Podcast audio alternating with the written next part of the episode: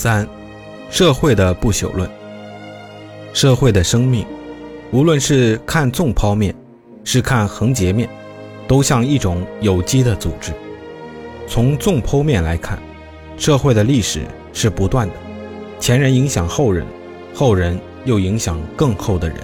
没有我们祖宗和那无数的古人，又哪里有今日的我和你？没有今日的我和你，又哪里有将来的后人？没有那无数的个人，便没有历史。但是没有历史，那无数的个人也绝不是那个样子的个人。总而言之，个人造成历史，历史造成个人。从横截面来看，社会的生活是交互影响的，个人造成社会，社会造成个人。社会的生活全靠个人分工合作的生活，但个人的生活无论如何不同，都脱不了社会的影响。若没有，那样这样的社会，绝不会有这样那样的我和你。若没有无数的我和你，社会也绝不是这个样子。莱布尼茨说得好：“这个世界乃是一片大充实，其中一切物质都是接连着的。一个大充实里面有一点变动，全部的物质都要受影响，影响的程度与物体距离的远近成正比例。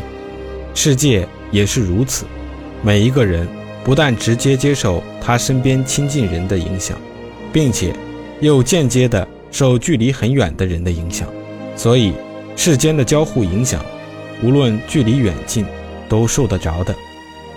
所以世界上的人，每人受着全世界一切动作的影响。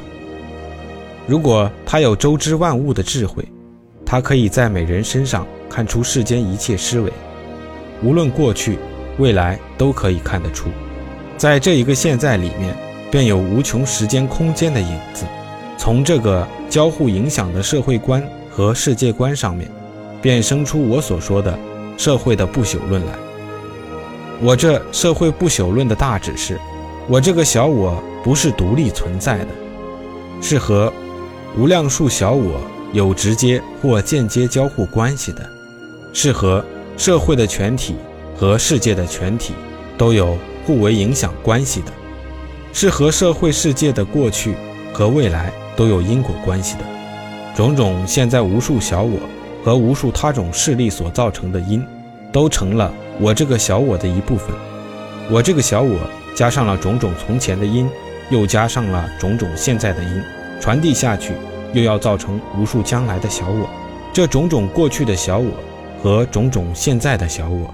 和种种将来无穷的小我，一代传一代，一点加一滴，一线相传，连绵不断，一水奔流，滔滔不绝。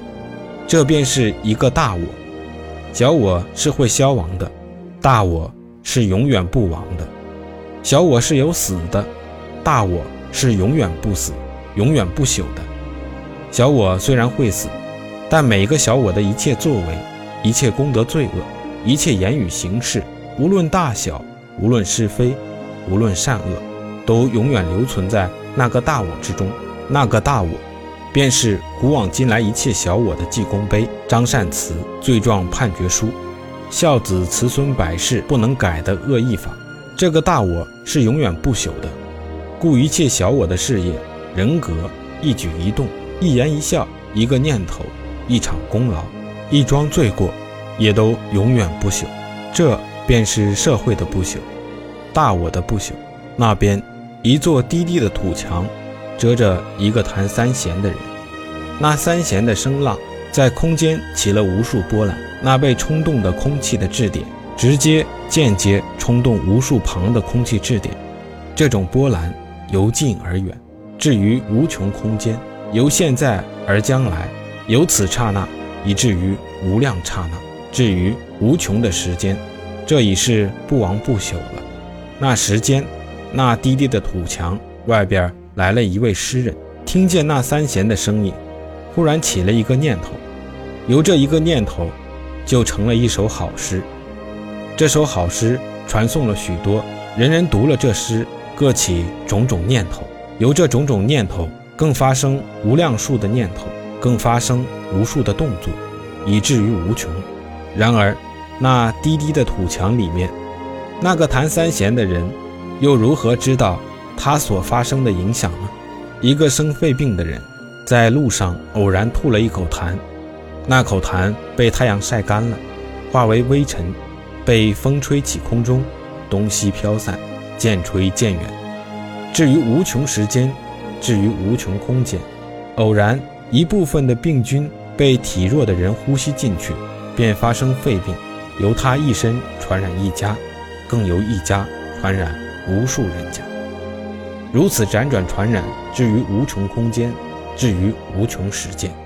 然而那先吐痰的人骨头早已腐烂了，他又如何知道他所种的恶果呢？